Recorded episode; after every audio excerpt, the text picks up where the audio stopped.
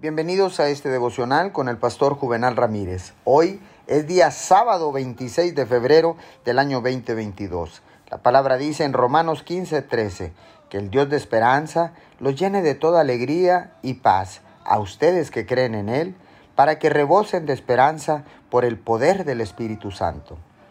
La esperanza es una de las fuerzas más poderosas del universo, y como hijo de Dios, usted puede ser lleno de esperanza.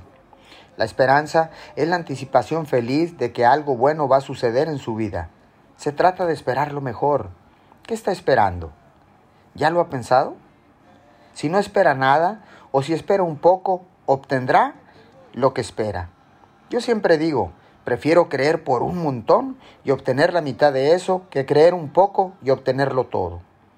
Dios quiere que ponga su esperanza en Él y que tenga una expectativa feliz de algo bueno.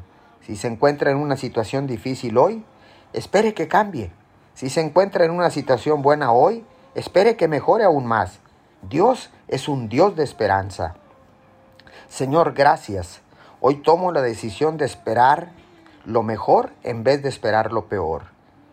En estos momentos de oración voy a dejar que tú llenes mi corazón con la esperanza que tú harás algo increíble en mi vida y a través de mí, en el nombre poderoso de Jesús.